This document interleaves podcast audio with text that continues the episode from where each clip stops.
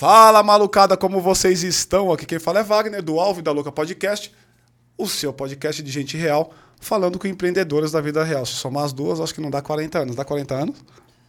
não dá. Passa um Não dá na pouquinho. cidade, dá? Não. Poxa. Ah, vocês vão Poxa, saber daqui a pouco quem é. E comigo, minha parceira Dani Junco, uma presença super, super especial. Pra falar do que que a gente vai falar, Dani? Cara, a gente vai falar de sexualidade, sensualidade, de saúde feminina. A gente vai falar é, de quando começa isso e como a gente percebe nosso corpo. até E qual que é o guarda-chuva? Ó, ela caiu na pegadinha dela mesmo, tá vendo? Tá. É, a gente vai falar sobre isso, mas o grande guarda-chuva são as fendas. Ah, aê, aê, é isso aí. E ver como é que a gente ganha dinheiro com Boa, isso. boa. E conosco hoje, Maria e Raíssa. Eu queria agradecer demais a participação de vocês duas. Muito obrigado pelo tempo, pela presença e disponibilidade. Ai, obrigada a você, Wagner e Dani. Tô super contente com o convite e por estar com a Hack também.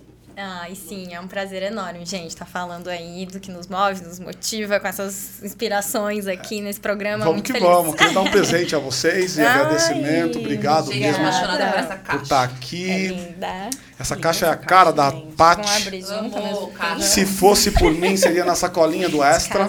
Casal abrindo junto. Amo as caixas, ainda mais com laços pretos. Acho muito fenomenal. Chique, né? Chique. Ai, Ai, que lindo. Que amor. Gostamos. Ai, adorei. Que bom, que bom. Começar um dia. Que bom. E, e o que, que nós vamos falar hoje aqui, pessoal? A ideia é a gente falar um pouco da importância da comunidade quando você trata de temas que têm uma causa muito impactante ou que tem produtos que ainda são tabu. Qual que é o papel e a importância da comunidade nesse contexto? Ajuda? Piora? Atrapalha? Melhora? É mais ou menos por aí e mais umas 35 mil coisas que a gente vai falar no meio dessa brincadeira. Certo, gente? Então eu queria abrir para vocês o microfone. Se vocês quiserem falar um pouco sobre vocês, quem são, de onde vêm, como é que é a trajetória. E aí eu e a Dani vamos interagindo com vocês ao longo aí do papo. Fique à vontade, faça a do Unité. Comece. Bora, Maria, vai. Vou começar então. Vamos Meu lá. nome é Maria Prado, eu sou fundadora e estou CEO da ShareSex. A ShareSex é uma comunidade que nasceu como uma comunidade, na realidade, só para mulheres, para a gente poder falar abertamente sobre sexualidade, sem medo de tabu, sem medo de julgamento, isso lá em 2015. E hoje a CIS é uma sextech, né, e uma fintech também. 2015 você começou? 2015 Você tem quantos anos comecei. hoje, Maria? Tenho 27. 27. Trabalho com sexualidade há sete anos já. Que legal. E hoje sou sexóloga também, Ah, que legal. formada recente em sexologia. Aham. E, bom, além disso, sou, assim, empreendedora desde que eu me entendo por gente, né? Aham. Então, venho de uma família de empreendedores, é, empreendo... O que, que eles fazem? Os meus pais, Ah. o meu pai sempre tem- teve empresa na área mais administrativa, minha mãe tem uma empresa de locação de material para festa, meu irmão tem vários bares aqui em São Que Paulo. legal. É, não sei se conhece Vaca Véia. Eu, não- eu sou Talvez muito ruim, shorts. mas. É famosinho. É. É famosinho, é famosinho. Vai abrir agora pra, em Pinheiros, então aí a gente vai conhecer. Do lado. Do lado de Bitimami. e, enfim, minha irmã também, meus tios, todo mundo tem empreendimento. Que legal. Então sempre foi um caminho muito claro pra Natural. seguir, né? Muito natural. E sempre muito incentivado, muito apoiada. Então, Em algum momento da tua trajetória, e a gente já passa para a Raíssa se apresentar daqui a pouco, é, em algum momento da sua trajetória você se imaginou, se viu num outro caminho que não do empreendedorismo? Sim, na época que eu entrei na faculdade, eu queria trabalhar com evento ainda, mas eu, eu queria trabalhar com evento, eu sabia que eu ia ter a minha empresa de evento, ah, então né? você mas, nunca quis é, sair do empreendedorismo de alguma Não, maneira. não, não. O bichinho te pegou desde pequenininha. Pegou. Boa. E você? Então, sou Raíssa, cofundadora da Herself, da Herself Educacional, trabalhando então com inovação e tecnologia para menstruação, buscando justamente né, abrir esse diálogo, romper esse tabu para trazer assim e opções, né, para que a menstruação não seja um limitante na vida de nenhuma pessoa que menstrua. Então, Uhum. trazendo tecnologias para calcinhas e biquínis, trajetória começa aí bem com produto na engenharia química lá em 2016. Começou quando- com produto? Começou com produto, exato. mesmo? Desenvolvendo produtos. Você tá desde o começo do negócio? É fundadora? Sim, sou. Sou fundadora. Uhum. Então, ali, numa é, uma bolsa de iniciação científica, a gente questionava muito os descartáveis. E aí vem esse ponto, né? De quais, né, tudo que a gente consome, quais são as opções que a gente tem, até que chegou na questão dos absorventes. E, poxa, tá de brincadeira, a gente tá aí desde de 1930 utilizando os mesmos absorventes, né? Então, sei lá, mulheres do século XXI utilizando a inovação que foi da geração das nossas avós.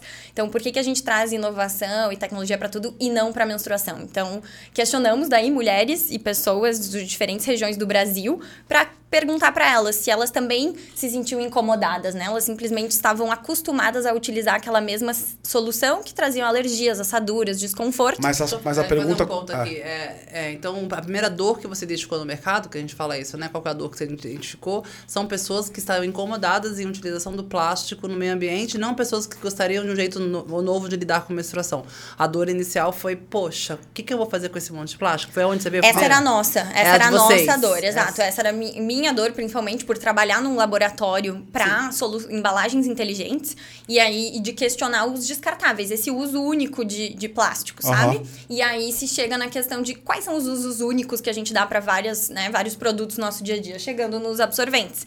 E aí o incômodo foi muito maior, né? Toda a questão de um tabu, de constrangimento, de ser algo que é velado. Legal, le- legal que você traz, ampliou. porque me parece que você então não estava olhando exatamente para o mercado feminino ou uma causa. Você queria mesmo era. Existia uma causa, mas era uma causa mais em cima de sustentabilidade, meio ambiente e tal. Isso, de uma posição de muito privilégio daí, porque aí, Aham. assim, quem tem um, um privilégio de poder olhar para a questão da sustentabilidade, né?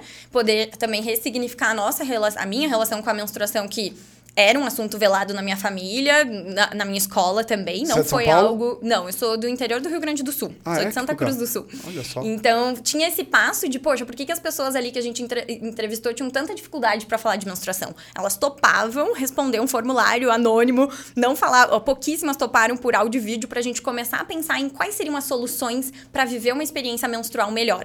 E aí, assim, em uma hora de conversa, aquelas mulheres que odiavam menstruar queriam muito deixar o nome na lista para testar essa Pra possível a calcinha. Aham. que faria muito sentido. Então, é um apego é, realmente, quer dizer, uma cocriação, né, Não, mas peraí, que... eu me perdi no meio do caminho aqui, Dani.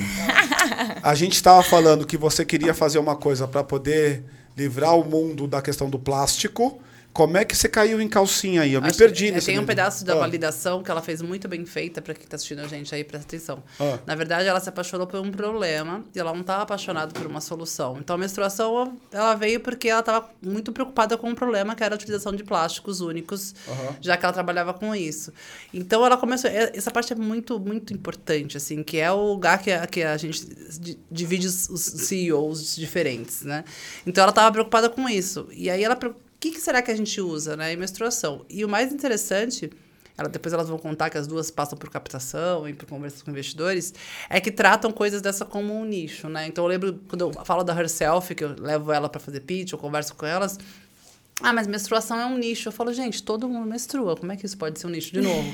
e aí ela percebeu o tamanho do mercado endereçável se esse plástico único fosse utilizado na menstruação, porque eu também todo mundo menstrua. Então, logo, Exato, 60 milhões de pessoas menstruam. Então, é mas, mas, mas como é que você tava- caiu na menstruação e não, por exemplo, na sacolinha do supermercado? Boa. Por ser um incômodo, de novo, assim, por, poxa, esse absorvente, ele lembra uma fralda. Aí a- ali a gente na engenharia química tinha certeza que a composição é basicamente igual de uma Então o fralda feminino de bebê. entrou aí. Exato. O feminino falar, se eu sou mulher, cara, E isso aqui me incomoda isso. também. Acho exato, que é a soma, né? Exato. E aí, por isso, assim, era um incômodo de sustentabilidade, mas quando entrou na menstruação, foi um universo que caiu de tabus, de Delícia, constrangimento. Exato. E uma paixão daí por, meu Deus, preciso mergulhar. E aí a problemática realmente inverteu. De um problema que era sustentabilidade virou o foco não. O foco é menstruação. E aí, por isso, de inovação para produtos, claro, porque essas mulheres queriam ter mais qualidade de vida, bem-estar, mas aí entrando a questão de falar de educação menstrual, porque para romper, né, essa para ter autonomia, né, autonomia de informação sobre o funcionamento do próprio corpo para elas poderem escolher qual é o, realmente o protetor menstrual que faria sentido.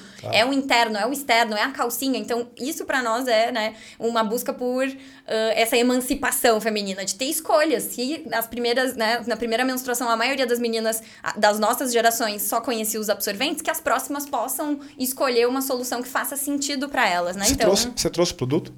tenho. Trouxe? Tenho. Se quiser pegar, é legal pra gente depois mostrar Tá. aqui. É, É, Eu sou super cliente, né? Então, Bora, bora, é, sim, eu quero sim. mostrar sim. E você, Maria? Pensando na trajetória sua dentro do teu, do teu business, como é que foi essa Até onde você chegou e falou assim, tem um problema aqui que a gente precisa resolver e vamos atacar esta causa. Então, na realidade, eu sempre me atraí muito pela temática da sexualidade. Aham. Desde, desde crianças. Criança não, né? Desde de adolescente, assim. Eu lembro que na época do colégio, eu sentei com os diretores do colégio e falei, gente, estamos todos indo, né? Terceiro colegial, o pessoal tá todo mundo indo pra viagem de formatura. A última vez que a gente falou sobre sexualidade foi na sétima série, né? Aprendendo a colocar uma camisinha na banana. Vamos mudar isso, vamos sentar, vamos educar, né? é, Todo mundo. E, e eu acho que ali foi uma, uma viradinha, assim, eu- mas eu sempre, sempre me atraí muito. E aí, logo né, nesse mesmo, nessa mesma época, eu vendia também produtos eróticos no colégio, colégio é? alemão, conservadoríssimo. E... Era, era velado a venda ou as pessoas sabiam que você estava vendendo? Não, Nem mas vender já- podia. Nem quanto vender podia, vender não né? pode, é uma regra do colégio. Ainda É, vender produtos vender eróticos. produto erótico. Eu lembro de vender produtos eróticos para os professores, para as É professoras. mesmo? até. O professor também? Também. Quantos Caraca. anos isso, Maria? Eu tinha 17. Caraca, meu. E, e, assim, sempre Ah. foi um assunto muito natural para mim e para as minhas amigas. A gente sempre falou disso de uma forma muito tranquila. E quando eu fui para a faculdade, eu vendia produtos eróticos lá também. Eu me deparei com mulheres que não falavam sobre a própria sexualidade. Ninguém, eu- a gente começava a engajar num E o papo. teu curso era sobre isso, né? Não, eu fiz. Eu sou formada em relações públicas. Ah, a primeira formação. É, a primeira formação em relações públicas. E, e aí eu olhava e falava, gente, como que eu vou vender um produto se as mulheres sequer falam sobre sexualidade, sobre o prazer delas, né? E aí eu falei, bom, vamos então criar um espaço onde essas mulheres se sintam seguras para poder falar, né? Vamos dar uns passinhos atrás e criar um ambiente que seja acolhedor e que elas possam falar sem medo. E foi assim que nasceu a Share Sex como um grupo secreto no Facebook, né? Então, é, essa comunidade, ela começou ali por um lado, né, ah, empreendedor meu, Aham. mas já era muito maior, né? Deixa Da eu te gente- perguntar uma coisa.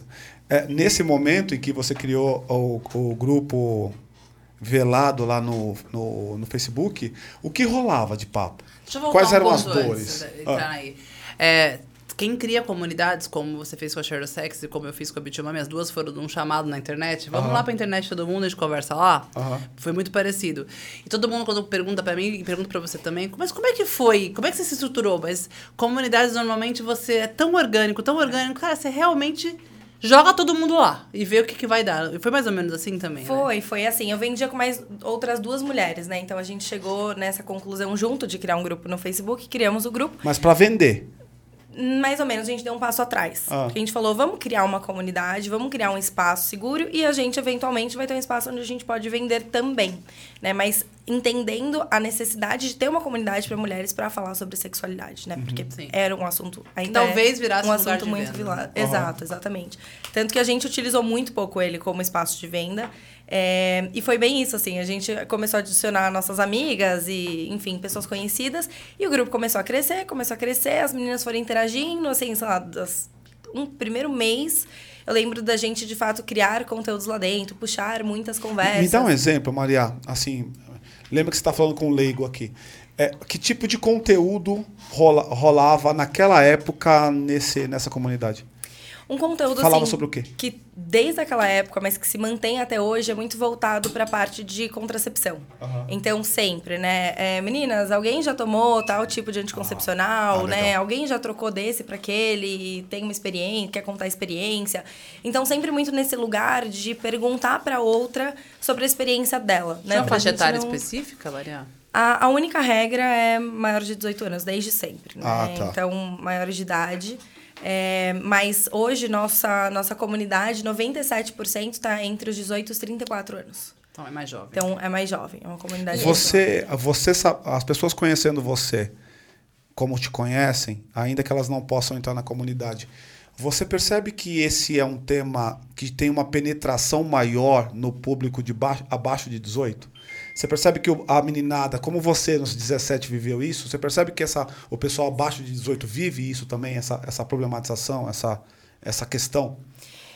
Eu acho que assim, é, esse público mais jovem, ele tá muito disposto a falar sobre sexualidade cada vez mais, porque cada, graças a Deus a gente tá caminhando para um lugar de mais liberdade sexual, né, mais empoderamento sexual. Então, é, mulheres mais novas já estão falando mais sobre isso, mas sempre que eu converso com mulheres mais velhas, eu vejo uma abertura muito grande, né? Porque a gente tem ali a, uma parte da juventude onde a gente é, tem muitas questões com a nossa autoestima e muitas questões com a nossa sexualidade. Ninguém falou pra gente que tava tudo bem, né? A gente nunca olhou e falou, putz, é, eu tenho esse problema, mas alguém tem, né? Já aconteceu com mais alguém. Então, é, tem esse, essa época meio velada, né? Principalmente hoje para mulheres de, de 35, 40, 50, 60, 70 anos. E não colocando tudo no, no mesmo balai, mas vocês entenderam. Uhum, claro. É, então, quando eu falo hoje com mulheres mais velhas, eu vejo que essas mulheres elas estão muito mais preparadas para falar sobre a própria sexualidade do que as mulheres mais novas, porque já passaram por um monte de coisa, por um monte de questão e entenderam que, putz, tá tudo bem a gente sentir prazer, a gente precisa ir atrás disso. Então, acho que é, a sociedade como um todo está passando por esse movimento.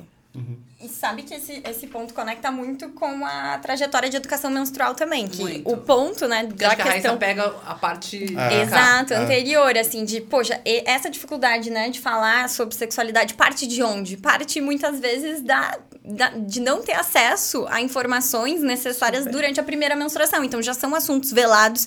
E aí, a, a, questão da menstruação, né? Por que que seria tanto tabu? Justamente por conectar com sexualidade. É. E justamente a gente é, trazer aquela narrativa de, ah, não, ficou menstruada pela primeira vez, agora é mocinha, é, já não pode é, brincar é. com os meninos. Tem, tem, tem que se cuidar. Se cuidar de quê, é, né? E aí gera... não entra na sexualidade. É, eu tô na geração anterior de vocês, né? Então minha mãe tem uma geração anterior de vocês também. E as conversas, elas são num outro lugar. Mas o pior não é isso. Eu acho que o pior é a palavra. A menstruação pra menina, ela sempre está pautada em agora cuidado, você vai engravidar. A gente Sim. tá sempre num momento de de medo. A sexualidade já nasce do momento de medo, né? Então, Exato. Então, ela acabou de menstruar, ela nem tem peito, metem um sutiã nela, com às vezes as meninas estão menstruando cada vez mais cedo. E esse, esse é um dos pontos muito legais a gente voltar, me lembra do trabalho da Herself é bem importante. As meninas estão menstruando mais cedo tá? A gente menstruava entre os 16, isso foi caindo e caindo. A gente tem ver meninas com 13, menstruando a partir de 12, 13 anos. 9, Até é? Não, é bem... 9, assim. Aí, você, você trabalha esse público? É impressionante quando uma, uma, uma criança de 12 anos é, menstrua, é, é uma bomba na casa, tanto que a Disney... Acho que vale esse Ai, ponto. Sim. Fez um desenho específico sobre menstruação ah, é? para adolescentes, as crianças passando para adolescente, né? Que chama Red. Isso. E é sobre menstruação. E ele é um monstro vermelho, assim, grande, assim. Uhum. E aí é pra tratar sobre o processo quando a menina menstrua. Uhum. Eu acho que é um passo muito legal de você trazê-la, Raíssa. Ô, Dani, e, e foi muito legal isso que você falou, né? Porque, de fato, a educação sexual que a gente teve, ela é muito negativa. Ela é muito, muito. pautada em doenças, em... É, no medo, né? No medo, medo com uhum. certeza. Tanto que hoje a gente tem um movimento que a gente chama de sexualidade positiva né? Que é para ir contra tudo isso, porque a sexualidade ela é muito mais. Óbvio, a gente vai falar sobre ST, a gente vai falar sobre gravidez, sobre planejamento familiar e tudo mais, mas a gente tem que falar sobre prazer também, por é, exemplo. É, eu, tenho, eu tenho um menino de 7 anos, é um menino, né? Então é importante vocês entenderem também que a sexualidade vem bem cedo. Com 7 anos, eles já não se masturbam, mas eles passam a mão na, na genitália com bastante foi e as meninas também. E, e, cara, e toda hora você fala: para com isso, isso é horrível você quer falar na frente das outras pessoas, então é legal. Mas é, é, é, muito desse lugar, desse comecinho, que é um shift, Exatamente. né? Pro que é muito ruim, né? Então... É a virada de chave do que, que é permitido para as meninas é. e o que, que, né, o que não é permitido para as meninas e o que é naturalizado para os meninos. É. E aí, todo o processo né, de puberdade depois para os meninos é super... Nossa, né? meu filho de 7 anos tá com o pinto duro já, uhul. Exato. Então é um lugar é projetado. muito louco que você fala, ei, a minha filha, né, minha menina tá menstruada. Caramba, tá menstruada, e agora? Ferrou, tudo, né? Ferrou. Ferrou. O, Raíssa, aí é o seu público? De, qual é a faixa etária deles? Então, pela Herself, né? Temos duas empresas aqui, irmãs, que uhum. atuam juntas aí. E aí a gente vai depois falar de um outro ponto que é na, na questão de promoção de dignidade menstrual. Que a gente uhum. também daí se viu num, num espaço de muito privilégio uhum. de, de entender o que, que é o impacto da menstruação, né? Na vida de, de pessoas dentro de alguns contextos. Mas uhum. existem, existe, né? O impacto da menstruação no âmbito muito maior, né? Diante de negligências aí sociais. Mas então, Herself atua é, com mulheres é, de de, de 25 a 35 é o público-alvo com calcinhas e biquínis menstruais. E hoje também tem o trabalho é, de educação menstrual, que aí já parte já de meninas, mulheres de 18 Ah, anos. isso também é negócio? É um negócio. A gente tem a também- escola da Ah, menstruação. tem a escola da menstruação? Exato. O livro é incrível, né? Sugiro, elas têm um livro Ah. que toda amiga minha que a filha fala que a filha tá menstruada. Eu lembro de um pedaço de uma série que eu assisto, chama Working Moms. Cara, é impressionante. A menina menstrua, aí ela senta com a tia e fala: E agora? Quanto tempo que vai demorar muito pra isso acabar? Ela falou: Ah, uns 45 anos. Exato. Todos os meses, 45 anos. É, aí ela fez. É muito boa essa cena. ela falou todos os meses, já, uns 45 anos, fica tranquila. Aí ela, o quê? Né? Então. Exato. Assim, é genial isso, Dani, porque com É genial. absor- absorvente é a mesma ideia. Tá, usa agora, daí suga tudo e acabou, né? Tipo, usa por uns minutos, suga e vai embora. Não, não, você fica o dia inteiro, você fica dias usando, trocando, claro, mas Dias usando, esse usando durante o absorvente. mês, durante 45 anos. É, Nossa, exato. 45 anos. É. Vocês têm uma noção de quantos absorventes? Você chuta pra mim aí. 40 anos menstruando, que a Dani comentou. fazer uma conta absorventes rápida. durante 7 dias, todos os meses. Quantos absorventes você acha? Eu não sei fazer. Faz aí, um, chuta um, um, um número. Hum, sei lá, uns 300 mil? Não, também não tanto, senão a gente gastaria quantos milhares de reais. Mas, bom, tá valendo, é isso. O chute é pra isso. É, são mais de 9 mil unidades pra Caraca, uma 9 pessoa. mil? É muita, é muita Mas coisa. isso já é muita Eu não tenho coisa. muita noção, por exemplo. Eu não tenho muita noção. Demo- Por isso que um foi demora ótimo. um dia. Imagina! Quatro Na primeira- horas. Na, na- quatro horas. Na primeira, na primeira, nos primeiros dias, por exemplo, com fluxo alto, você chega a jogar sete, oito vezes É? por dia. Caraca, então é Exato. bastante. meu. É. São toneladas de Puta lixo. merda. de- é muito dinheiro também. Então, assim, é, e o contexto que eu comentei de pobreza menstrual é que hoje uma em Quanto cada dá isso quatro. em grana? Você já fez essa conta? Já mais de 6 mil reais. Então é isso, assim, Na- a no família. tempo? Uhum, a família tem que. Isso, assim, razoável, bem, uma conta bem baixa, assim, né? De, de uma média de uso de consumo de absorventes. Então, uma família que tem uma menina já tem que fazer uma, uma vaquinha ali pra 6 mil reais Ah. pra essa criança. E, e, e meninas hoje, realmente, sabe, é um contexto muito grave que uma em cada quatro meninas deixa de ir pra escola, porque não tem dá. absorvente. Não estu sabe, deixa de estudar naqueles dias da menstruação porque não tem acesso ao absorvente. Então, esse é o contexto que a gente foi estudando e virou a chave, assim, de a problemática virou a menstruação e todas as ferramentas que a gente pode ter para que a menstruação não seja um limitante. Por isso, a escola de men- da menstruação une forças com a Herself, que desenvolve tecnologia e inovação para produtos, e aí a gente busca estar promovendo essa busca por equidade, né? Quer mostrar a calcinha? Claro. Explica Vou aí. usar Então. como cliente, depois eu vou dar meu, Ah. meu feedback. Acho Cliente ótimo. também. Olha, gente, então aqui também. temos uma fio dental. Vocês imaginavam que era possível? Uma calcinha essa não, menstrual. não é minha, eu não sou cliente dessa, tá? Uma calcinha menstrual, fio dental. E aí temos os, os biquínis também, os absorventes. Então, são todos. são- é uma tecnologia específica que absorve menstruação de, aqui diretamente. Mas esse conecta naquele? Não, é separados. não, todo, ele absorve diretamente. o que que é esse Eu, de Eu botãozinho? Eu vou pegar. Dá o rosa pra mim. o ro... Bora. É, Esse é direto, sozinho. Ele, Aham. ele absorve aqui. Deixa eu ver. diretamente absorve. E esse aqui, a o que, gente o tem. que tem aqui é a tecnologia que faz ele ficar retido aqui? Exatamente, exatamente. E aí aqui a gente tem uma outra tecnologia para biquínis daí. Então, são tecnologias específicas que permite a absorção. Isso aqui é mergulha, faz Aham, esporte. De aham. novo, tem uma questão de evasão do esporte das meninas Aham. com 9 aos 13 anos, que é a idade da primeira menstruação. Lembra que você perguntou assim, Dan, é, pra nós, ai, como é que fica o investidor nisso tudo, né? Porque Exato. quanto tempo que usa, como é que coloca, tal, não sei o quê. Esse é um tipo de modelo produto conceito. Porque da hora que você vai conversar sobre isso, fala, pera, esse negocinho fininho, É, então tem é. um produto conceito. Que é a primeira coisa que a gente pensa, né? A primeira coisa que eu pensei Você quando vai eu vi, vazar. eu falei, vai vazar. Vai Total. gerar desconforto e não vai gerar recompra. Exato. né? Então é a primeira coisa que a gente pensa Ah. nas primeiras perguntas que faz. Você quer. a- a- eles estão pedindo pra você levantar assim, ó, pra, Ah, pra, ótimo. pra ver a câmera. Aquela câmera Ó. ali, ó. Ali, ó. Esse é o biquíni, né, amiga? Isso é uma, é uma calcinha, Isso é na uma verdade. calcinha, é é uma calcinha, calcinha. é. E aí aqui dá pra ver que é bem fininha, né? A Legal. tecnologia tá aí. E- Exato. E, e vamos voltar lá atrás, quando você estava ainda fazendo o teste, fez a, fez a pivotou para a coisa da, da, da calcinha, da menstruação e não da exatamente da, da coisa social, da coisa meio ambiental. Como é que você, como é que foi a jornada? Quais foram os passos até você falar assim, puta, tem um produto, entendi, agora eu sei que, qual que é o jogo mesmo, vamos jogar esse jogo. Ótimo. Então, foi a dor, né, do, do- da questão do descartável. Peguei. Depois, a dor de estar há décadas sem inovação para menstruação, utilizando algo que trazia alergia, assaduras, desconforto, vergonha para muitas mulheres, que era o descartável. Até, e aí, ouvi isso de, né, foram quase 800 mulheres que responderam esse formulário, então elas simplesmente se sentiam acostumadas, elas não estavam satisfeitas. E aí, diante desse mercado que não inovava aí há 90 anos, então, poxa, é necessário, vamos Que é mercado pensar... estabelecido, né? Exato, que Ah. estava dito como, né, poxa, é, tem uma solução, mas diante de tantas, 60 milhões de pessoas menstruando todos os meses, tantas diversidades de necessidades, a gente vai ter uma única solução que vai atender a todo mundo? Claro que não, né? Então, a gente conseguiu desenhar que uma calcinha faria mais sentido, algo que tá diante, tá, tá na vida de todo mundo, né? Um pai consegue se relacionar com uma menina menstruando porque ele sabe como funciona uma calcinha, tá lá no varal, é estendida, né? Tá diante da família toda, pessoas que menstruam e pessoas que não menstruam sabem se relacionar a, sabem se relacionar com a calcinha. E aí a gente engaja essa comunidade que ajudou a, a, desenhar esse Respondeu, produto. a pesquisa. Exato, a participar do nosso primeiro financiamento coletivo.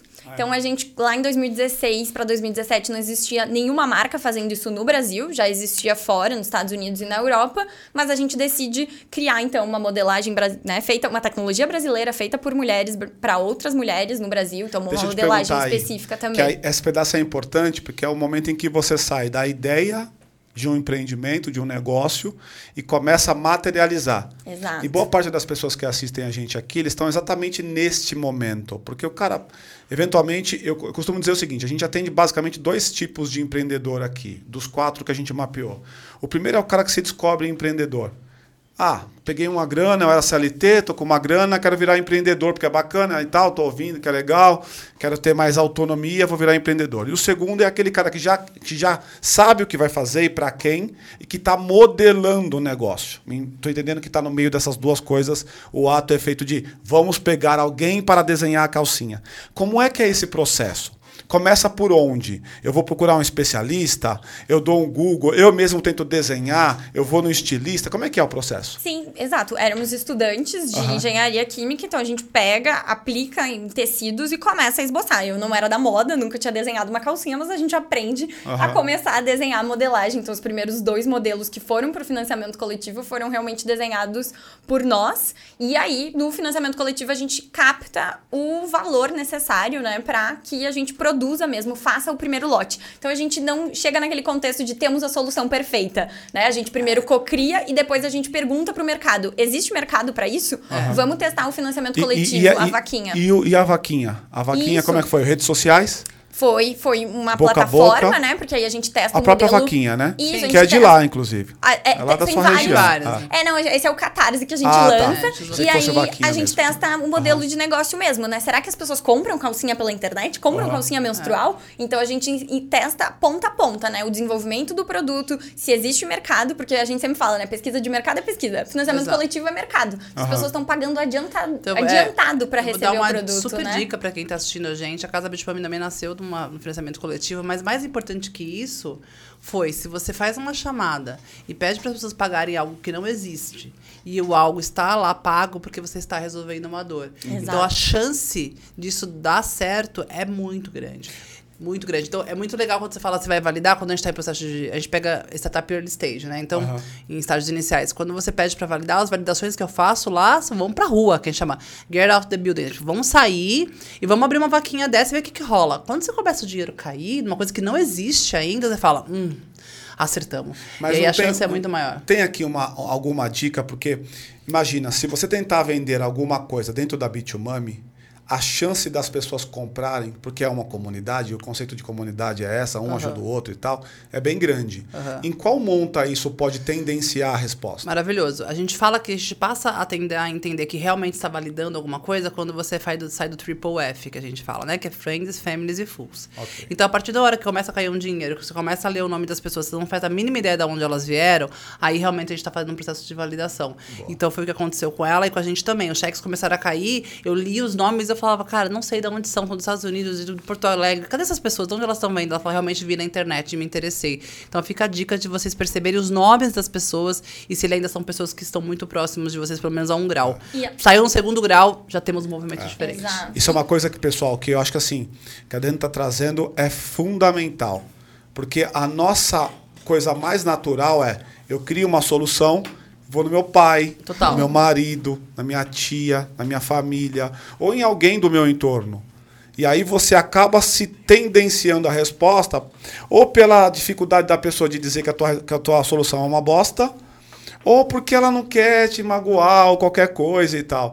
Às vezes você vai tendenciar uma resposta. Então, o triple F que ela fala é fundamental para a gente poder testar e validar. As pessoas estão pagando ou pagariam por aquilo que a gente está fazendo aqui? Se a resposta for sim, vamos em frente. Certo, Dani? É isso aí. Boa.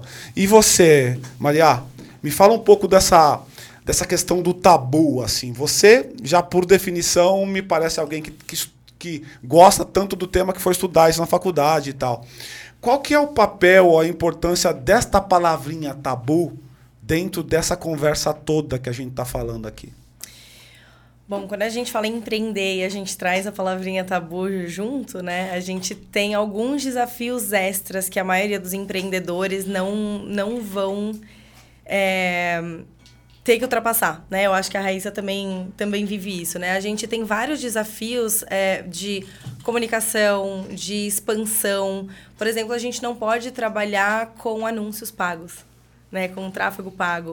Uh, então, assim, para você crescer é, um produto, uma marca que está dentro desse nicho que é tabu ou do é, esse mercado black que chamam, né?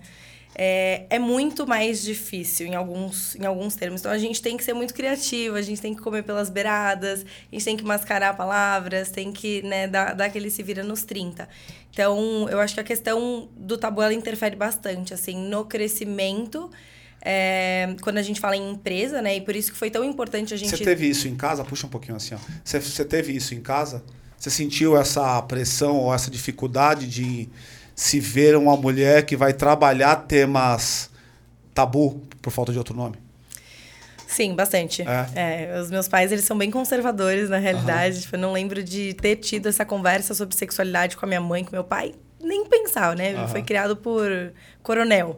Então, nunca foi um, um tema fácil, é, mas foi como um chamado, assim, né? E aí, eu sempre tive a comunidade, sempre tive, né? Eu tinha a comunidade há muito tempo, já há cinco anos.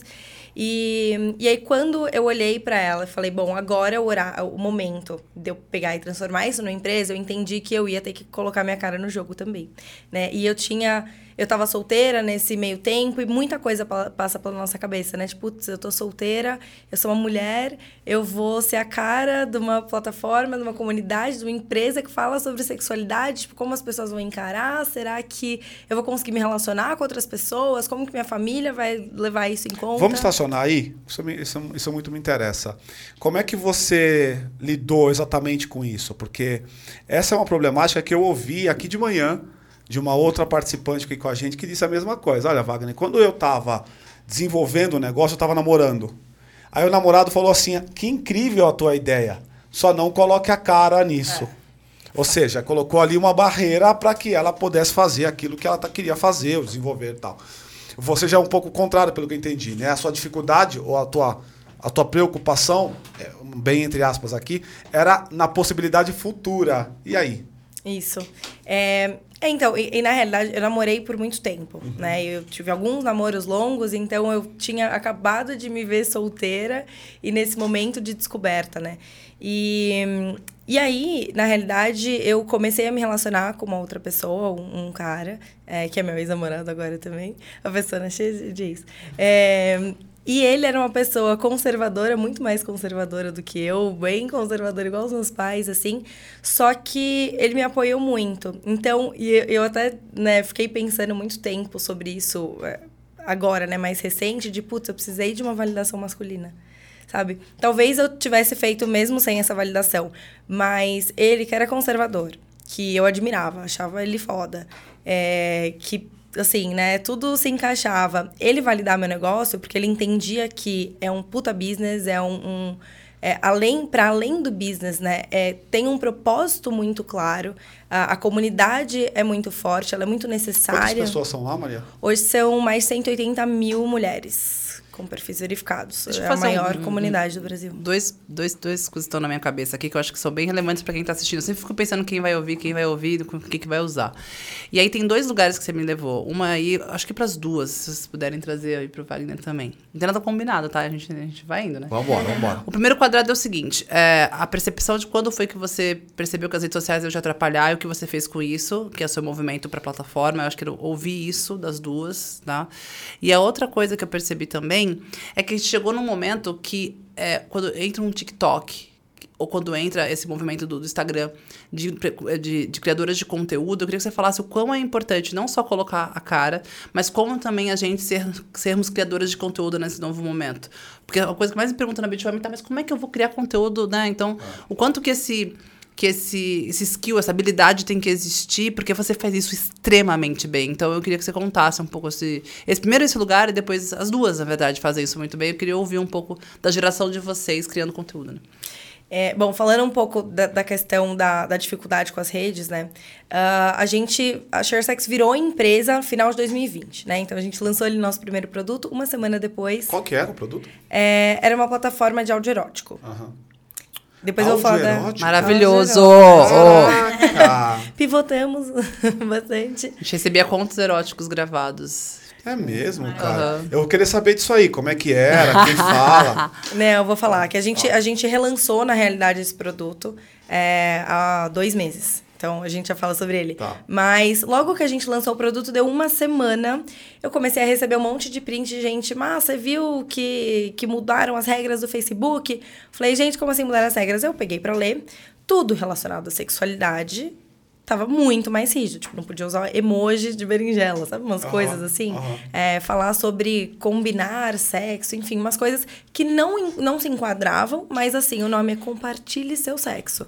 Então, é, eu falei, gente, eu posso acordar na segunda-feira e o grupo não existe mais. É, total. Porque o nome, né, é um É absurdo. brincar, é brincar no parquinho dos É outros. porque é share your sex de cara. Sim, Porra. né? Compartilhe Ah. seu sexo. Tanto que quando a gente colocou é, a nossa logo na página do grupo do Facebook, eu fui banida do Facebook por 24 horas. Caraca. Nosso logo. Então, quando aconteceu isso, eu lembro assim, eu olhei, comecei, quando eu me toquei, eu comecei a chorar, chorar. Aí eu parei, respirei. Falei, tá, o que, que a gente vai fazer? Vamos rodar um formulário. Aí a gente jogou um formulário dentro da comunidade, falou, gente, não sei o que vai acontecer, pode não acontecer nada, pode a gente chegar segunda-feira e não existir mais o grupo aqui. Então, assim, coloquem aí os, os dados de vocês, tipo, e-mail, WhatsApp, sei lá, que a gente vai fazer, depois a gente, né, entende.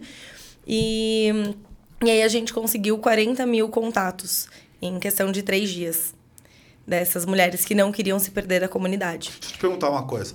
Só pra, gente, só pra quem tá ouvindo entender. Você falou que são 180 mil na comunidade, certo? Isso. E são verificados. O que, que significa exatamente o verificado nesse caso? Ah, na hora de aprovar a entrada, a gente Ah, entra um perfil um, a um. Um a um. Ah, ok. Então, para ver se É não um é processo fake. próprio interno de É, um vocês. processo interno E, nosso. e, o- e qual que é a a estrutura fila. que eu preciso? Eu, eu- imagina, eu sou um negócio novo, tô, aí, tô aqui ouvindo vocês e já entendi que comunidade é um troço bacana que eu preciso trabalhar. Já entendi. Qual estrutura que eu preciso para poder manter 180 mil pessoas brincando naquele parquinho? Então, é, se você é uma empresa, é legal que você tenha um community manager, né? Então, a gente começou com voluntários, né?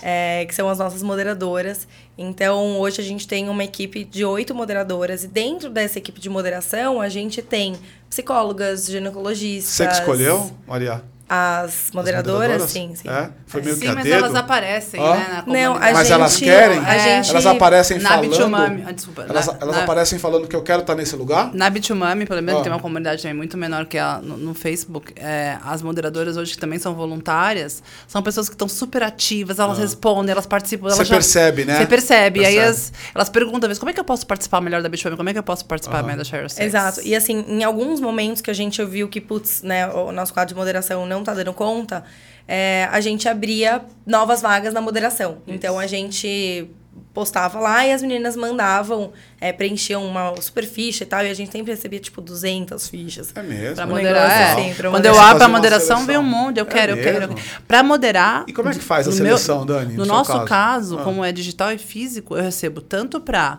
as pessoas moderarem serem o community da casa física. Eu falei, gente, eu não posso ter voluntária para cá. Não, mas tudo bem, eu vou duas vezes por semana, a Joaninha vai duas vezes, assim, e do- na moderação online também. O nosso processo seletivo vem de acordo com a nossa cultura. Então, a gente tem um formulário que está baseado é, olhando para a cultura. Então, as perguntas todas são para saber se aquela pessoa que está moderando... É, por exemplo, a Bitfame ganhou um selo, acho que também você já deve ter ganhado do Facebook, como tem, cinco, tem quatro anos a comunidade no Facebook, a gente nunca teve uma. Ninguém falou que teve um ato racista lá, ou machista, ou sexista. Então a gente ganhou um selo de comunidade de ouro, falando assim, ah, que, que nunca teve um ato que levasse para esse lugar, parabéns, tal, não sei o quê. Sim. Então é por isso que a mediadora, ela, só que porque tem. Então você tem que, a mediadora tem que ser muito rápida. Então tem essa pessoa que também a gente organiza por essa velocidade de internet. Ela tem que ela tem que estar hábil a mexer na internet de maneira rápida, porque do, esses tamanhos de, É, de comunidade é você perde. É grande. muita gente, você perde a mão mesmo. Não, e quando, quando você vê que estourou uma, uma briga ou algum conflito acontece. interno, acontece. É? É, começa, assim, um linchamento Não, tem virtual. 500 e poucas mensagens. Tem que É, segurar a onda. É, já, é, você surreal, foi no banheiro foi. fazer xixi, quando você volta, tem mil Caraca. mensagens, você tem que segurar. E, e, Maria, em, em qual momento você falou assim, cara, tem um negócio aqui, cara, vou ganhar dinheiro com esse troço, ou vou fazer alguma coisa para rentabilizar esse troço? Então, em 2018, Ah. na realidade. Ah. né, eu olhei e falei, ok, a comunidade é muito grande, eu já empreendia, já tinha outra empresa. É, Só que eu olhei e falei, bom, a minha base é de relações públicas, comunicação, legal. E sempre, eu acho que um pouquinho do, do perfeccionismo, um pouquinho da síndrome da impostora também, né? Então, sempre ali presente que a gente quer fazer as coisas perfeitas e não existe isso de perfeito. É, eu falei, bom, já sei, vou fazer então uma pós-empreendedorismo e gestão de negócios para eu poder tocar de forma profissional o, a Share Sex, que eu sabia que ia ser algo muito grande, né? Porque a comunidade era muito forte. Então, eu, eu falei, bom, de duas uma. Ou se eu chutar aqui, ou vai ser muito bacana e vai estourar, ou eu vou pegar e vou ferrar com a comunidade também. Eu não quero ferrar com a comunidade, né? Então, foi um pouco de preciosismo, assim, mas foi super importante pra mim. Foi, tipo, uma das melhores escolas, assim, de fato. Melhor que a faculdade. E... E aí, por que que, né, veio essa ideia de, de monetizar também? Um, porque eu sou empreendedora, né, desde sempre. E dois, porque a, a estrutura que a gente tinha não dava conta de expandir e entregar mais para essas mulheres, né? E a gente via que tinha muitos problemas. Então, a primeira questão da educação sexual, né, que assim, sempre muito presente, a gente via coisas desesperadoras lá dentro, assim, que afetam de fato a vida das mulheres, sabe? Então, um exemplo muito muito pequeno, mas o uso indiscriminado de pílula dia seguinte, né, das meninas mandarem De mensagem novo, saúde feminina. Saúde feminina. É, das meninas mandarem mensagem falando, ah, é porque eu usei mês passado e no mês retrasado e semana passada, posso usar de novo? E a gente, sim, não, você vai ou ficar infértil ou você vai ficar grávida, né? Então, e olhar para isso, ver que a gente podia é, dar informação para essas mulheres e, de forma muito simples, E muito quem faz fácil. a curadoria? Porque curadoria é importante no tema comunidade, né? Por exemplo, a minha preocupação é sai soltando coisas lá que viram verdades absolutas e que não necessariamente elas estão com o contorno correto. É, é, todo, já faz uns quatro anos que todos os posts passam por aprovação da nossa moderação. Então, por exemplo, qualquer post com um viés de tratamento, saúde, médico, quem aprova é a nossa moderadora que é médica. Tá. Então, ela olha, ela fala, bom, isso tudo bem, pode entrar, ou tipo, isso é uma informação errada. Não entra, ou putz, isso é um tratamento, ela precisa de uma ajuda, então a gente encaminha para outros profissionais da saúde, a gente vai conversar com elas no privado. É, então, tem essa curadoria toda. Que legal. Dani, me fala uma coisa. Quando você, você pensou em juntar as duas, o que estava na tua cabeça? É, eu gosto primeiro dessa nova geração que tá vindo da idade de vocês. Ela, ela, ela, ela provoca muito a minha geração, que já não tem muita saída, assim. Ou a gente presta atenção nisso pra gente criar as novas crianças que vão estar entrando aqui. E eu sinto que a Raíssa, ela traz uma nova geração de meninas que a menstruação é pensar em sexualidade, aquilo que a gente estava falando. E como é que a gente transforma essa... A menina ficou menstruada e ela tá preocupada com... A nova geração tá preocupada com o plástico também, né? E as meninas estão vindo ainda antes de vocês, elas também estão super... E, e a próxima conversa é encontrar uma comunidade igual a dela. Você viu a faixa etária também? 20 e poucos Ah, anos. ah. Ela vai sair 18, daqui. 18 a 34. É, a minha parte de 35. Então a gente também acaba se juntando porque a minha ela vai ter filhos, aí ela começa a conversar comigo. Mas elas elas começam aqui, depois das próximas perguntas não vão ser mais aqui em menstruação. Elas vão começar a achar uma share your sex. Total. Então, essa persona, ela é muito importante, pode ser é, meio grande que eu vou falar, mas essa pessoa que você cuida desde a hora que ela fica menstruada, elas são as próximas líderes do nosso país, sério, de verdade. São as próximas empreendedoras, são as próximas mães, são as próximas. Então, eu acho o trabalho de vocês tão fundamental, porque para os homens é um pouco diferente, mas quando você menstrua e vai pela primeira vez na escola e você se suja e você é, na escola vaza e, e, e isso é, é, tirado sarro, você, você, você termina com várias habilidades dessa menina ali. Ela, ela sai dali, cara, ela não tem mais vontade de, de estar na frente, de sair da escola. E quando você tem um processo de sexualidade, que é o que acontece normalmente, violento, né? Ela não tem pra onde perguntar, né? Elas então, eu acho que essa conexão, elas vêm daqui, né? Ela nasce aqui e passa pela Maria. Você acha que tem alguém no mercado olhando a mulher sob a ótica de jornada? Porque eu tenho a sensação que cada startup ela olha sob a ótica de uma dor que está em algum momento da régua ou da jornada dessa mulher. Por exemplo, eu pego a menstruação, ela começa a partir de tal, vai até tal. Eu pego, por exemplo, a educação, começa de tal, vai até tal. Tem alguém nesse mundo de fintech Tem. que olha tudo do Tem a começo ao fim? são ótimos. É, eu ia falar share your sex também.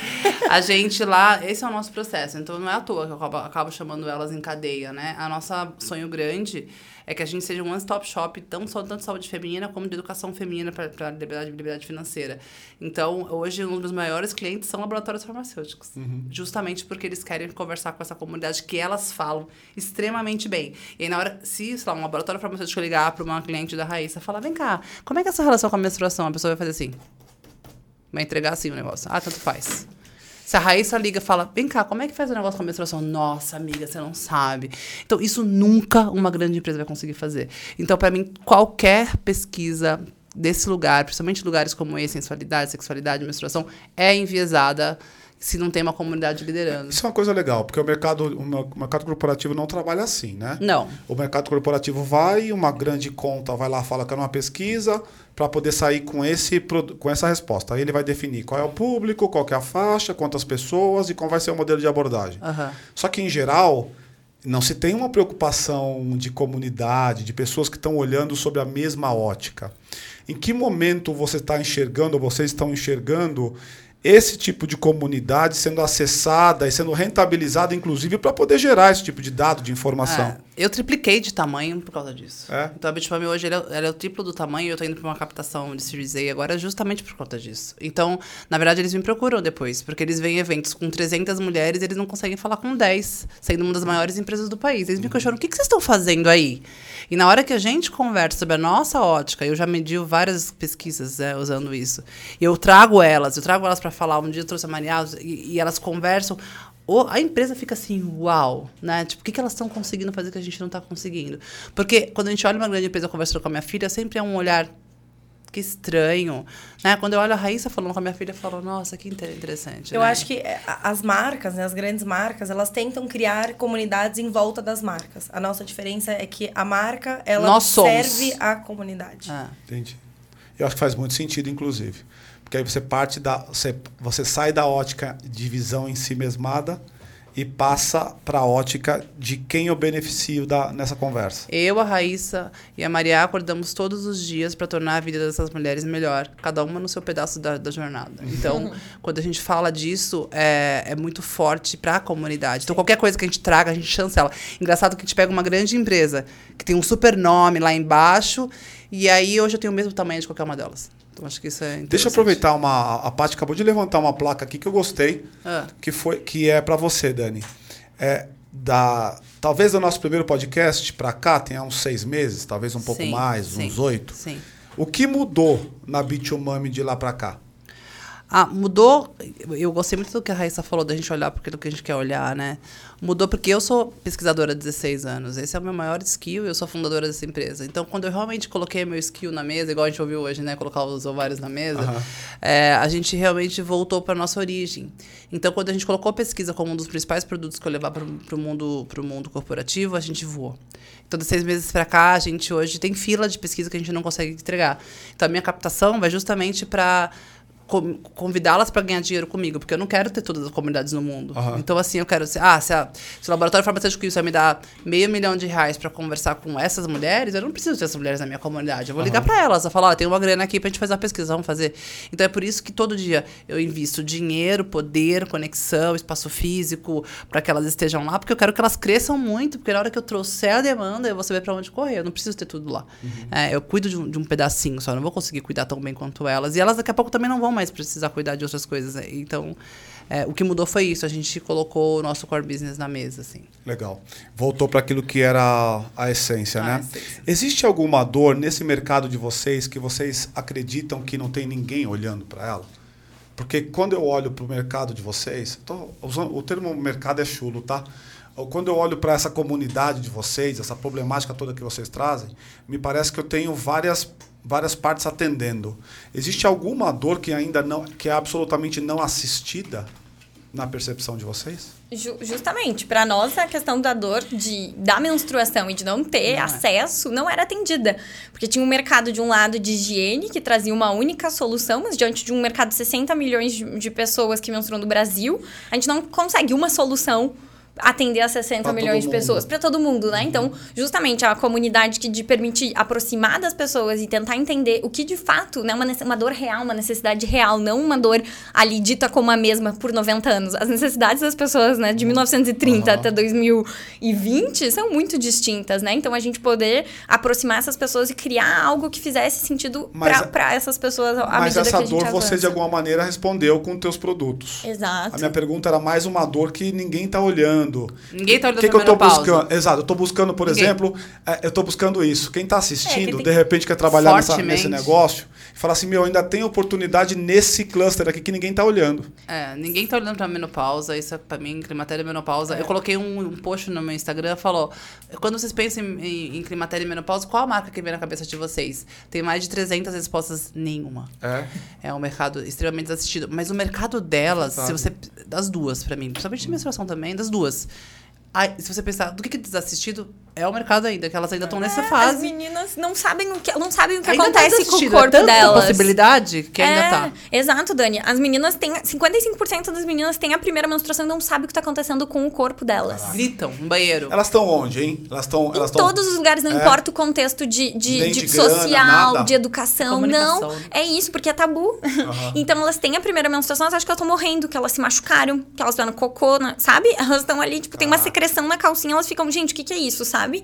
A gente fez até uma pesquisa perguntando pra algumas meninas que cor era a menstruação. Algumas, inclusive, falaram que era azul, por exemplo. Por quê? Porque até 2017 as propagandas eram de um, cara. era um líquido azul na- no absorvente. Então, olha a distorção, né, do que é falar de menstruação pela indústria de higiene, que era a Então, indústria isso- que tava até aí, sabe? Você arrasou agora, cara. Porque é muito fácil ela responder azul mesmo. Ela só vê na televisão. Elas estão enxergando isso. Aí, em É. 2017 foi proibido. Eu, tô- Ah, é sério? Foi a lei proibido. proibiu. Que bom, né? eu não me lembro disso. A gente não cara. distorce. A propaganda Pega- é azul. É, porque sangue vermelho sujo. Não vou pôr isso na televisão. Eca, eca. Então eles pegavam sabe, Ah, sorvete, lembro, e botavam um negócio azul. né? Ah, pode e aí, crer. E aí as meninas, ah, mas quando cor a pessoa é só azul? Pode crer, pode Exato. crer. Olha que Foi proibido maluco isso aí. isso, Foi proibido. E aí a gente também entra no contexto. Por que, que o sangue que é da menstruação choca tanto? Se o sangue, muitas vezes, do esporte ou da violência, tá lá, tá no filme, tá Uau. na televisão. Por quê? Porque ele sai de uma vagina. É. E aí entra o contexto da sexualidade. Porque Uau, é isso. é isso que choca, sabe? É, sendo que é um sangue fértil, né? Que é um sangue que vai gerar vida e tal. Então é uma romantização de um lado, mas ao mesmo tempo, quando isso se conecta com uma sexualidade, que é, poxa, é uma vagina, é, é- é, né? Aí a gente não, não pode falar. Esse universo Tem não. umas piadas horrorosas, machistas, tem várias, inclusive algumas eu devo ter produzido, reproduzido também. Tem uma bem ruim sobre menstruação que fala: não dá pra confiar em mulher, ela sangra todos os meses e não morre. Então, assim, tem umas frases que a gente escuta quando a gente é jovem que parece uma besteira que uma pessoa fala pra gente. Não dá pra confiar numa mulher, ela sangra todo mês e não. É um lugar muito dolorido. Você Já escuta ouvi isso. isso, isso já. é, você Exato. escuta, Já você fala, ouvi. "Ah", né? Do que a gente tá falando aqui? Maria. E Wagner, respondendo sua, Ah. sua última pergunta, Sim. né? Eu acho que o problema que a gente atende, né, é principalmente do prazer feminino. Eu ia, eu ia entrar nisso agora. Eu Ai, ia te bom. fazer exatamente essa pergunta. Como é que você vê o prazer nesse contexto? É, então, e é um problema que ainda está muito desassistido, né? É, tem empresas, óbvio, olhando para isso, mas é, a gente a gente vive um vive uma diferença, né, um gap do prazer que chama entre homens e mulheres muito grande, né? Para você ter ideia, o primeiro 3D do clitóris, é, ele foi feito em 2016, né? Então, assim, a ShareSex já existia Uau, quando mentira. viram um 3D de clitóris num colégio pela primeira vez na, na história do mundo. Agora. Tipo, a ShareSex já existia. E Sabe? sábado tinha um lá na Bitumami caminhando. dançando, Aí, tava ó, dançando. não, você, não, não? eu tava dançando Quem tava vestido ela. de Era a? Ivy. Tinha alguém vestido de clitóris. Eu, ve- eu pego no WhatsApp, por que esse clitóris tá dançando na casa da Tá dançando. Não, maravilhosa.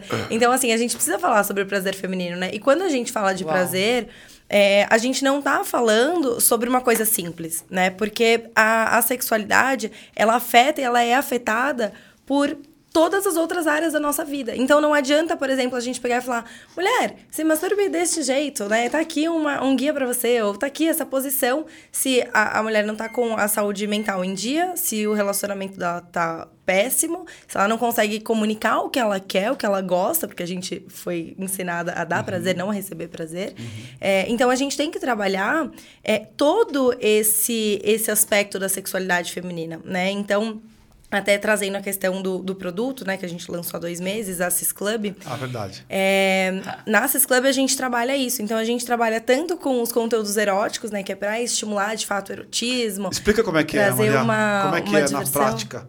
É um homem falando? É uma mulher? Como é que é? É todo mundo. Tem, re- tem, tem para todos os Você escolhe? gostos, assim. Você escolhe se Eu você entro, quer... eu escolho. Você entra e escolhe, assim, primeiro as categorias. Então, tem os contos eróticos narrados. Porque os contos eróticos, eles já existem há, né, há um bom tempo, já são famosos. Mas tem ali a dificuldade de você ficar lendo num momento de prazer, segurando, equilibrando o celular. Aham. Então, a gente facilitou a vida da... Celular, vibrador, a mão. mulheres. É, não, muita Dá coisa, né? Não, não dá, não tem condição nenhuma ficar equilibrando o celular, o computador. Então a gente facilitou a vida dessas mulheres. E, e, então a gente traz narradoras, narradores para narrar esses contos eróticos. E a gente tem uma sessão que eu gosto muito, que Deixa- são os deixa eu- Dirty Talks. Ah. Que é o narrador ou a narradora falando diretamente com você. O que vai Esse eu não fazer com recebi você. ainda, amiga. eu vou te mandar, vou te mandar. E como Não, é que eu é te- esse? Como é que é esse?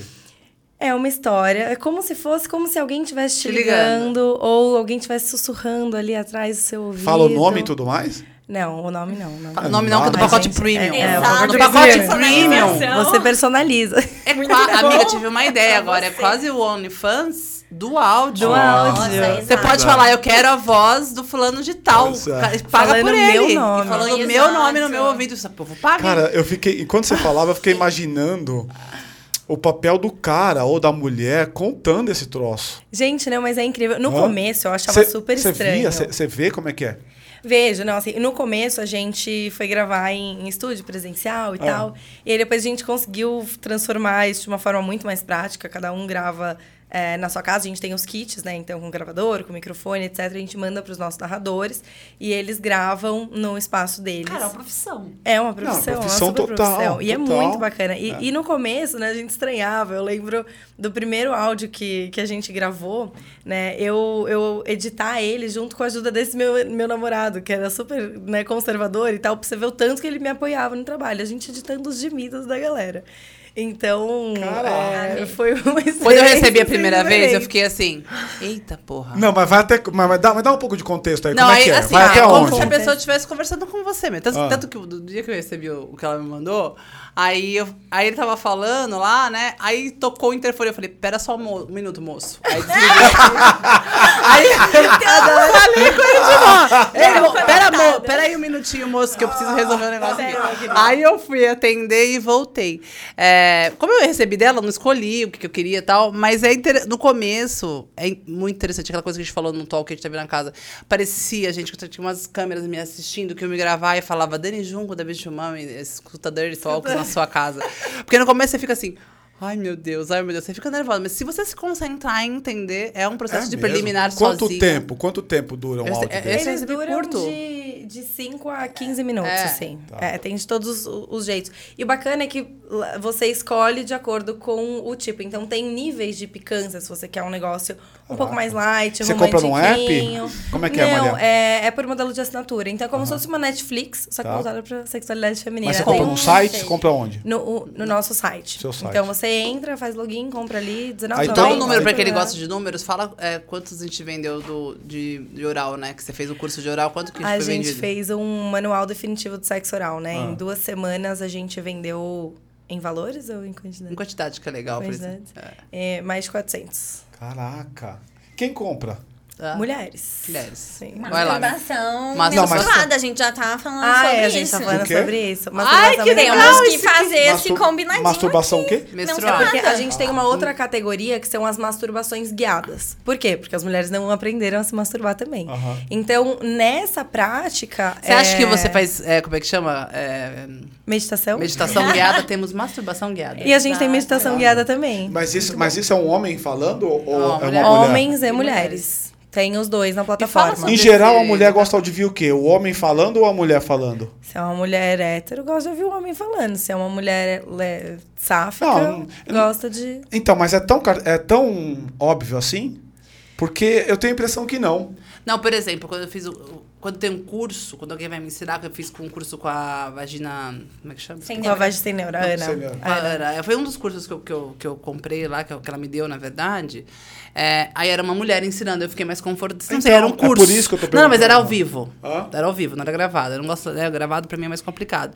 E aí, como eu era uma mulher explicando as coisas, eu fiquei é, legal, mas o conto erótico foi legal, cara. É, cara, exato. Porque o erótico é pra estimular É, ali, tá né? certo. Fala da menstruação junto com o sexo, acho muito legal essa junção agora. Exato, né, Maria? Temos aí algo a, a desenvolver juntas. Isso é porque legal, é um outro tabu, né? É um outro tabu. Poxa, transar menstruada, a gente lançou uma toalha menstrual pra isso. Exato. Porque pra não ser um limitante, menstrual? Não, um peraí, sexo ponto aí, menstruada. eu não é. Não, não, acredito. Não, precisamos resolver. Porque só um ponto agora fisiológico da farmacêutica aqui, tá? Bora. Você menstruada é um dos pontos mais altos da sensualidade Gente, é feminina. maravilhoso. o, o sangue, o momento do que você está menstruada, você fica extremamente sensível. É um sexo bem incrível. Mas tem mulher que não gosta, Então, né? mas tem um- mulher mas que por quê? talvez pela sensibilidade demais, ela... Não, Não, Não, é, é- muito não. de individual, porque são, É. são isso, são dois momentos que tem uma, a questão hormonal, né? De estar tá propensa a ter mais P- prazer e pronta mais. pra isso. Exato, que é na ovulação e também no momento que tem a menstruação. E tem a queda hormonal, e aí tem é, a pessoa tá menstruada e ela tem um, um momento de maior excitação. Então, de maior prazer e tudo mais. Mas isso é muito relativo, mas tem esse momento de se permitir Mas ou não. toalha, porque a toalha resolve, hein? Porque dá um trampo. Nossa, a vai- Exato, era sempre a questão, né? Ah, menstruada é sujeira, não sei o que, vai manchar, tá, tá, tá. Poxa, então não vamos, né? Não vamos mais ter que lidar com isso. Leva uma, uma toalhinha absorvente Temos ali, temos uma você. solução. Ah. De novo, a pegada, né? Olhar o que que tá. Como a menstruação tá na rotina das pessoas. E aí a men- menstruação tá no sexo também, né? Então vamos pensar de. E a cannabis tá no sexo também. Meu, você sabe o que eu fico Dá pra trazer pensando? alguém aqui da cannabis também, porque Boa. tem o chapa chana. É o que que é isso? Chapa chana. Você chapa através da chana. É. Chapa chana, é a Bem cannabis. literal. Então, vocês são demais, cara. Eu fico, ó, enquanto tem, vocês falavam, super, ó, enquanto vocês falavam, eu fiquei pensando assim, cara, como é que deve ser namorar ou casado com uma mulher dessa, cara? Porque é muito, é muito moderno, não é, Mal? Eu vou Aí, todo dia pra casa falar assim, eu aprendi um negócio É muito Total. bom ou é ruim? Porque as duas coisas podem gerar, hein? É complicado. Né? Porque se a mulher é muito. Ela e vai no E repertório, ela tá o cara com cara. vai. Exato, se ela tem muito repertório e o cara não tem, o cara trava. E o pipiu não sobe. Certo? Agora, se ele não. Não é? Ó. Então, e o contrário também é verdadeiro, né? Se ela é muito Se ela é muito Ah, mas é isso, é a atirada, e aí? É a próxima geração tá vindo É. com essa autonomia que nos foi negada, né? Então é isso. As meninas, como as meninas já não conhecem, ai, se masturbar, né? A questão da mão, onde põe, não conhece o próprio corpo. As meninas já são desestimuladas, elas não colocam a mão pra colocar o absorvente Não põe a mão interno. aí, não põe a mão aí. Exato. Lançaram, né? Agora falando bem de empreendedorismo, lançaram uma luva É, rosa. Não, bizarro. É, falou. Então, bizarro, é assim, é, gente, a gente já não contribui para as mulheres se tocarem e conhecerem seu próprio corpo, né? As mulheres têm dúvida, muito pela referência só ah, masculina ou de pessoas com pênis, que, poxa, o canal urinário, o canal da menstruação é todo o mesmo. E aí, a, a questão do próprio clitóris também, né? A gente ter um, um- um- uma, um- uma especificidade ali, específico para ter só prazer, sabe? É algo que não as mulheres não se permitem, né? Veio só pra dar prazer. Exato, Como é desde a primeira vocês menstruação. sabem, daquela é, cineasta que faz filmes eróticos só pra mulheres, que não existia, né? Fala um pouco sobre isso, eu acho isso muito fenomenal. Porque É quando você tá num, num- num- trem erótico, que você tem sempre a visão do homem, né? Você nunca tem a visão da mulher. E ela escreveu filmes pra isso, eu acho isso muito fenomenal. É a Erika Lush, que é a mais famosa, assim, quem, quem deu um pontapé inicial nesse, nesse meio, né?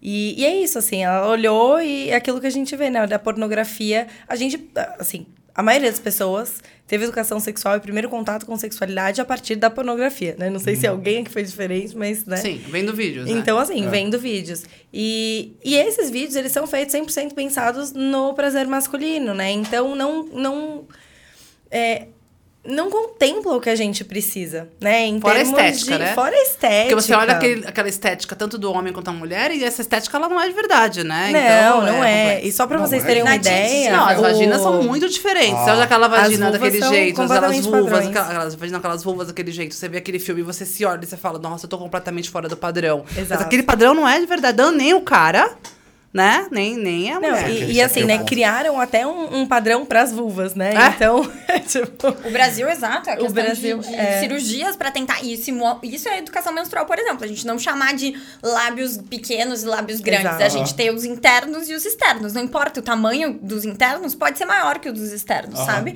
Então, essa nomenclatura que é super importante. Em- O Brasil é um dos muito. principais países que fazem cirurgia pra vulva. Ele é o Exato. maior. O segundo maior. maior é os Estados Unidos. Primeiro fazem Brasil. metade. É. Quem? Estados Unidos é o segundo, eles não fazem metade, Metade- das cirurgias que a O gente Brasil faz. é o maior? O maior. Cirurgia íntima. Ele já é o maior de cirurgia estética no, no mundo, na verdade. E agora, pra vulva vulvas, também. ele é o maior e os Estados Unidos não faz metade Por do que a gente curiosidade, qual que é a faixa de preço, de preço, range de preço para falar desse assunto, dessa cirurgia? Ah, depende muito do tipo de cirurgia É que mais você vai barato, fazer. mais Não, são caro, mais que caros, sili- são mais caros. caro que silicone? Não, não. É mais, Não, não, bem mais barato que mais silicone. barato, é é. porque É um normal- botox, vai. É um pouco mais caro que Um Botox. mais, Não, é um é. pouco mais caro que o Botox. É. Eu não vou dar preço assim certinho, porque Aham. varia Não, muito. Mas as pessoas fazem muito, que é uma pena. É. Na verdade. E, e assim, né? Só pra, só pra trazer um dado interessante. É só que você estético, né, Dani? Só estético. É estético Ou baseado melhora nisso. alguma Então, as coisa? meninas dessa idade, é, principalmente na idade do time, às vezes quer ficar com aquela estética, mas baseada naquilo que ela nem conhece. Não, e assim, é, na realidade, essas cirurgias, elas têm a, a estética, que é a grande maioria, mas tem mulheres que fazem Sim, por sim. conta de um desconforto. E aí, meu, Dor. super válido, né? Então, o, o lábio interno, por exemplo, é muito grande. Machuca. Na hora da penetração, ele entra junto e machuca. Meu, não tem pra que você ficar sentindo dor, né? Sentir dor durante a, durante a relação, relação sexual, sexual, não é socorro, normal. né? Aham. Então tem essa questão. Mas trazendo um, um dado interessante, não sei se já ouviram isso, de uma editora anterior da Playboy, ela conta que, que ali na, na época dos anos 2000, final dos anos 90, começo dos anos 2000, é, onde as modelos iam fazer ah, os ensaios, Banheira né? E elas Gugu. tomavam muito hormônio. Né, porque ta- tava na moda, ser bombada, tal, etc. E o clitóris delas acabava se desenvolvendo e ficando maior. E ela colava para ensaio da Playboy, tá? É, elas colavam os lábios internos e o clitóris para dentro com cola de cílios. Ah, mentira. É mesmo? Sério, Playboy. Você joga aí no Google depois, vocês vão encontrar essa reportagem da, da, da editora contando. É, o Aham. Brasil É também ele tem um número muito alto de procedimentos estéticos, como o clareamento da vulva. É, Uma vulva bonita e uma vulva clara. Então, assim. É, É racismo uma vi- enraizado, É, uma- né? é, é, é uma violência. A gente É, sofre várias certeza. violências. O que eu posso dizer é que foi um dia bastante diferente para mim. Obrigado, Jesus. Não, é, foi, é, foi um negócio bastante diferente. Eu queria finalizar com vocês, por causa do horário, mas eu queria ouvir vocês o seguinte: se vocês tivessem que dar as duas com a idade que vocês têm a mesma idade? Não, tenho 28. Ah, lá, 27. 27, 27, Boa. 28.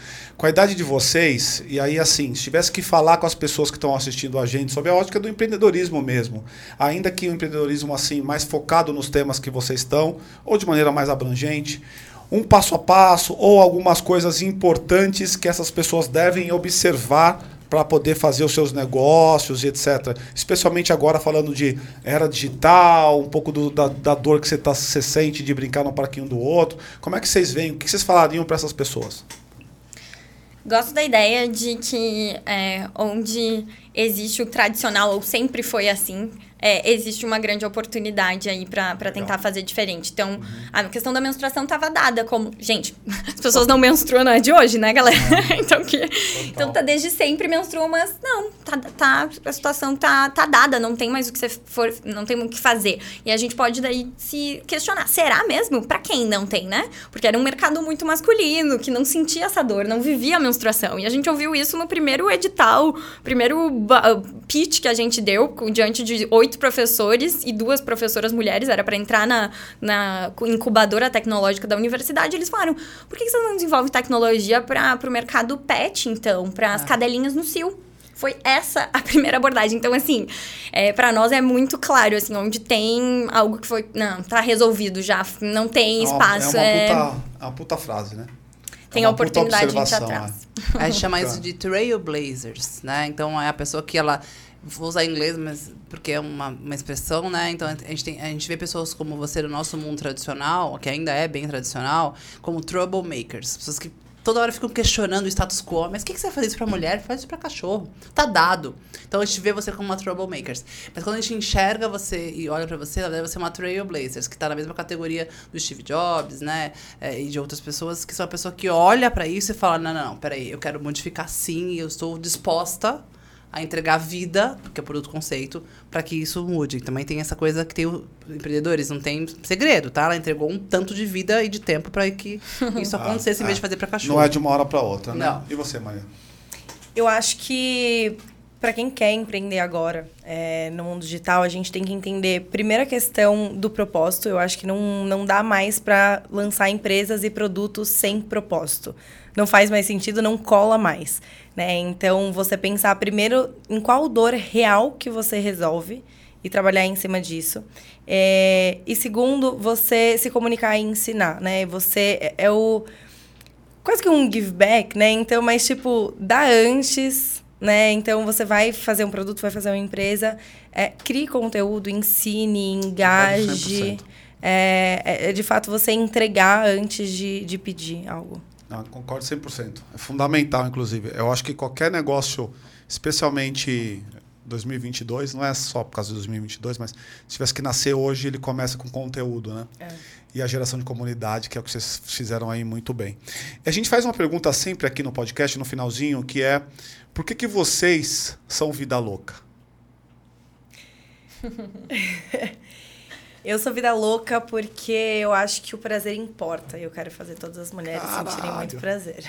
Caralho! Ai, que lindo, sim. Eu sou vida louca porque eu acredito que a menstruação é, pode não ser um limitante na vida de, de algumas pessoas, de pessoas que menstruam, né? Então a gente precisa, acredito assim, na, na missão de é, promover a equidade de gênero, a virada de chave parte aí dessa, desse respeito pela menstruação e dessa autonomia para pessoas que menstruam. Então, unimos forças aí de diferentes é, é, olhares e visões para que a menstruação não seja é, um limitante para as próximas gerações. Eu vou falar, eu vou falar qual foi o meu aprendizado. Eu sempre tento fazer no final um catado de coisas que eu aprendi. Talvez a lição central que saia daqui com vocês é, de fato, na geração delas, propósito funciona, né?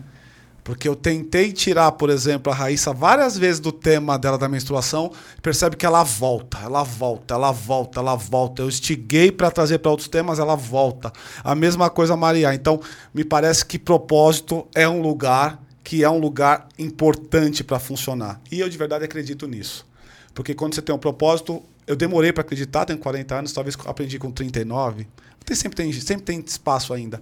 Mas eu acredito pra caramba nisso. Até os 39, talvez eu achasse que era bullshit, porque eu pensava, me mostra o dinheiro antes. Mas agora eu de fato acredito que isso é, é real. Ele acaba, mas eu vou ter que. É o é meu lugar que me toca demais isso. E eu aprendi num livro chamado Jogo Infinito, que eu até te dei de presente. É. Que é, Que é o muito bom, propósito. inclusive. é bem interessante que ele trata o propósito pra gente acabar nesse lugar. É importante todo mundo ouvir.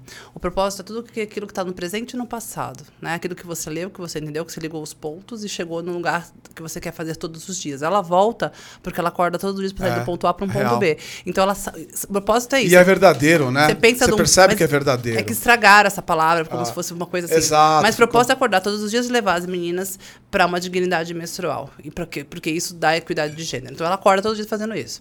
Né? E porque o prazer importa. Pá, pá, pá. Causa justa são coisas diferentes. Ela tem um propósito que ela usa com produtos e educação, mas causa justa é olhar o futuro. Então eu sugiro que vocês, vocês não precisam ter um propósito do que vocês estão trabalhando hoje, que isso já existe. Você vem para cá para fazer um ponto A ao ponto B, todo mundo tem. Não precisa ser tão incrível assim, ai, mas não é tão incrível, mas é um propósito. Você acorda para ponto A ao ponto B. Você tem que estar consciente desse propósito. Mas eu sugiro que vocês escolham causas justas, Boa. que é para o futuro. Então, mesmo que você não trabalhe com menstruação, que você não trabalhe com sexualidade, que você acha que o prazer importa, você acha que a menstruação é um lugar que a gente tem que olhar, é um jeito de você se unir, unir a comunidade delas para olhar para essa causa justa. Não necessariamente é o seu propósito, mas é uma causa justa. Então, eu acho que são coisas diferentes. E por isso engaja, e por isso traz pra E comunidade. por isso faz sentido e tudo Meninas, isso. muito obrigado pela participação e presença de vocês. O papo foi muito legal. Sem dúvida nenhuma, vocês vão explodir nesses negócios que vocês têm. A Dani conseguiu, de uma maneira muito generosa, trazer um conjunto de cinco mulheres impressionantes aqui no dia de hoje. Então, eu queria agradecer a você aqui na frente de todo mundo. Obrigado pelas escolhas, pelos papos. Isso aqui tudo foi muito, muito rico e eu tenho certeza que, de alguma maneira, reverberará. Tudo bem? Tudo bem, ótimo. Então, eu queria pedir a vocês que estão assistindo aqui. Bom, eu não vou pedir para vocês um presente, só vou pedir um like. Deixa um like, compartilha, curta. Isso aqui é importante porque você sabe da dinâmica dessa coisa toda e não tem para onde correr. Estou colocando aqui embaixo os links das, das redes sociais. Então, gostou das meninas? Querem falar, quer falar com elas? Quer aprender um pouco? Quer tirar um pouco de dúvida? Quer sofrer junto? Quer sorrir junto? Estão aqui, comunidade dela bomba. Provavelmente você está assistindo aqui, você deve participar lá de alguma maneira, ou dessa aqui também. Então, se não, olha pra cá, tá aqui embaixo, tá? E os da Dani também. E é isso, gente. Muito obrigado. Obrigada, Muito gente. obrigado. Obrigada, gente. Valeu. Tchau. Vocês, tchau. Temos? Temos. Gostaram, Ai, meninas? que delícia! legal, muito legal. Ai, muito Gostoso, né? Ai, muito, muito Nossa, bom. gente, é outra história, né? Gravar com Ah, minha fone. filha. Meu Deus do céu. Os humilhados serão exaltados, né, gata?